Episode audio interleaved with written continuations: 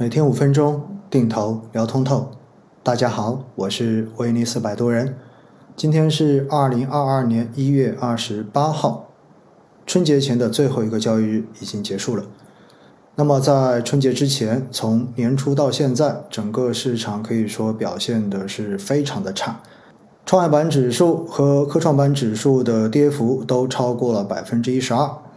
虽然上证指数看上去的跌幅并不算很大，但是由于大家所投资的东西跟上证指数的直接关联并不大，三十个一级行业从年初到现在呢，唯有银行是有上涨的，另外二十九个行业全部都为下跌。而且从去年下半年相对而言，大家比较喜欢的热门行业，像国防军工的跌幅超过了百分之十八，电力设备及新能源，还有有色金属以及汽车。电子机械等等跌幅都在百分之十以上，而且呢，在过去两年一直都被大家比较关注的医药行业的跌幅也超过了百分之一十五。所以，相信只要你是有持有基金、有做基金投资或者股票投资的感觉，肯定都非常的差。昨天给大家讲到感受到的风险和真实风险的关系，那不管你自己认不认同这种说法，但现实中间这就是事实。如果是我的老听友的话呢，有听到过去这几年我一直录制的节目的话，那大家就会知道，其实我一直最担心的是刚入市的投资者进来之后就赶上了市场的快速上涨，因为如果是这样的一个结果，到后面可能大家最后真的会亏大钱。为什么？因为你入市之后一路在赚钱，这样子你的风险意识会变得越来越淡薄，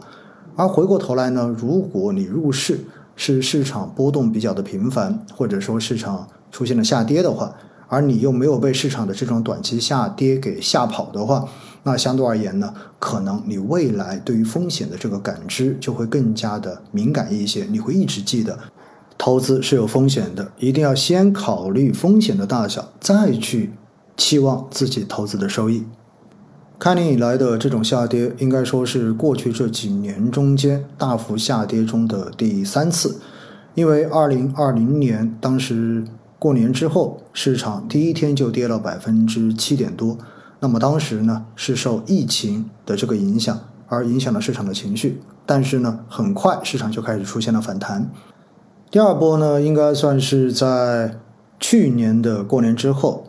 受美债利率上行的这个影响，那么高估值的以白酒为代表的消费股呢，出现了大幅的估值的收缩，所以呢，有很多从二零二零年开始投资的朋友们，在那一波中间也损失惨重。但是呢那一波呢，基本上也就是从二月份到三月初，然后跌了半个月左右的时间，之后市场进入了分化的这种走势。而今年的这一波下跌呢，前后的时间加起来已经接近一个月了。虽然指数的这种跌幅似乎赶不上去年过年之后的那种跌幅，但是给大家的这种感受还是非常的不好，因为是一个阴跌的状态。在下跌的过程中间呢，我也有写文章，我也有录节目来跟大家聊到投资的心态该如何进行调整。当然，有些朋友因为本身有亏损，所以觉得不屑一顾，觉得听不进去。我觉得我都理解，因为市场不好的时候，大家情绪肯定都不好。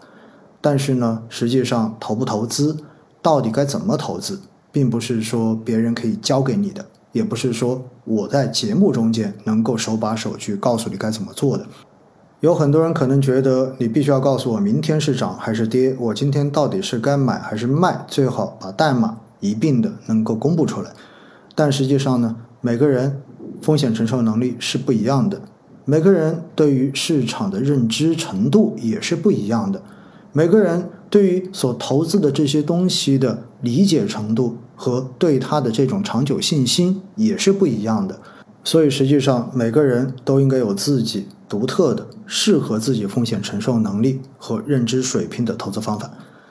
在这个专辑中间，我前面的大几十集全部都跟大家在介绍定投，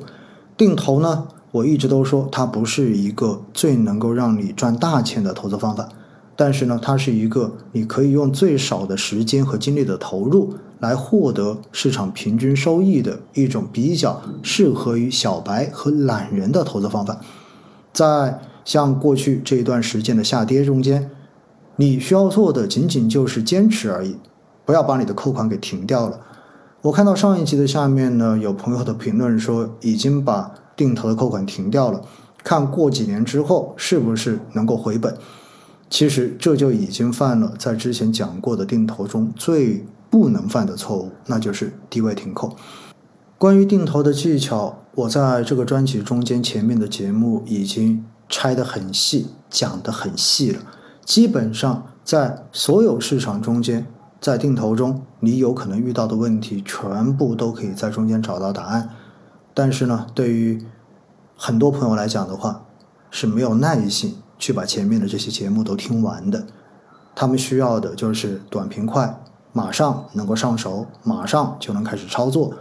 但是你会发现，如果你没有花时间去把相关的问题全部都了解清楚的话，当你遇到市场波动的时候，你的心态就会发生很大的变化。